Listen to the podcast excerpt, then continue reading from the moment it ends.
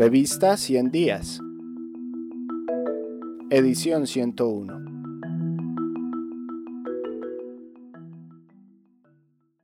...6402... Juan José Gutiérrez, periodista del CINEP.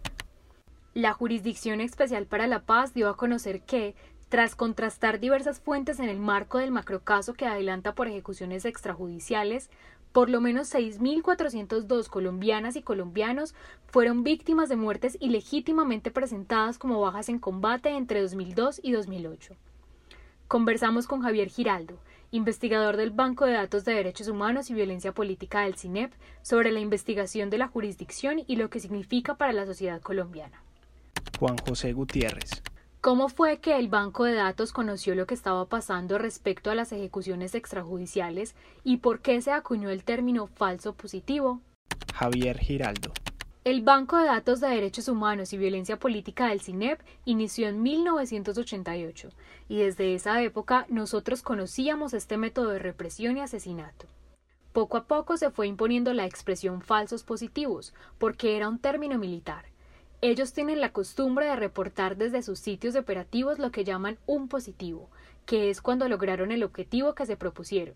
Desde comienzos de los 90 los campesinos nos contaban que los militares decían no nos dieron órdenes de llevar detenidos sino de llevar cadáveres. O sea que el efecto positivo de su operativo era matar, y las víctimas en muchísimas ocasiones eran personas que no tenían nada que ver con la guerra, que no pertenecían a ningún grupo armado, y, sin embargo, en los informes públicos aparecían como si fueran dados de baja en combates. Cuando se fueron generalizando estas denuncias de que esos positivos eran falsos, en el sentido de que no estaban dando de baja a combatientes sino a personas civiles, se fue generalizando también el nombre de falso positivo. En todas las investigaciones que hacíamos en las regiones donde recogíamos información sobre violaciones a los derechos humanos aparecían muchos casos de estos, tanto así que en 2011 hicimos un barrido de nuestra base de datos y sacamos el caso tipo Deuda con la Humanidad 2, en el que hay más de 1.700 casos registrados. Juan José Gutiérrez. ¿Cómo ven el hecho de que se desacrediten las cifras de víctimas y organizaciones sociales aduciendo que son menores a las de la JEP? Javier Giraldo. Las organizaciones de derechos humanos tenemos muchas limitaciones, y la JEP hizo una recopilación de varias fuentes dando una cifra de 6.402 casos, que involucra prácticamente a todos los batallones del ejército. Ya desde hace varios años, cuando vino el relator especial de las Naciones Unidas para las ejecuciones arbitrarias, él se mostró muy alarmado porque veía que no eran casos esporádicos, sino que en la medida en que él se desplazaba encontraban todas las brigadas y batallones del ejército estas denuncias de ejecuciones extrajudiciales, con estas características de falso positivo. Entonces vio que era una política de Estado, porque para que involucre a todos los batallones se requiere que la orden venga de muy arriba y que sea una política de Estado. Juan José Gutiérrez. ¿Qué opina del hecho de que la cifra oficial pase de unos 2.000 casos a más de 6.000? ¿Qué nos dice como sociedad? Javier Giraldo.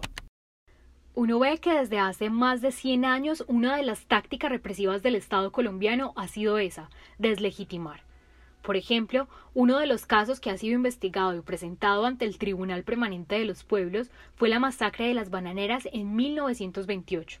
En esa masacre ya existe esta táctica porque cuando se hizo el escándalo por la cantidad de sindicalistas que había muerto, el gobierno empezó a decir que era un complot bolchevique.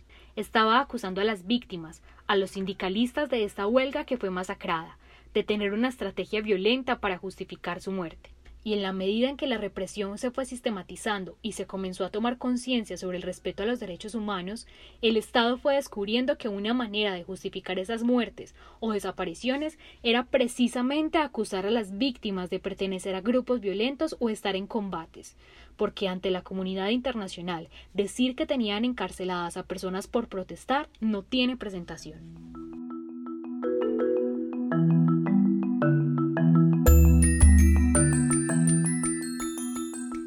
Si quieres terminar de conocer este artículo, ingresa a nuestro sitio web www.revistaciendiasinep.com.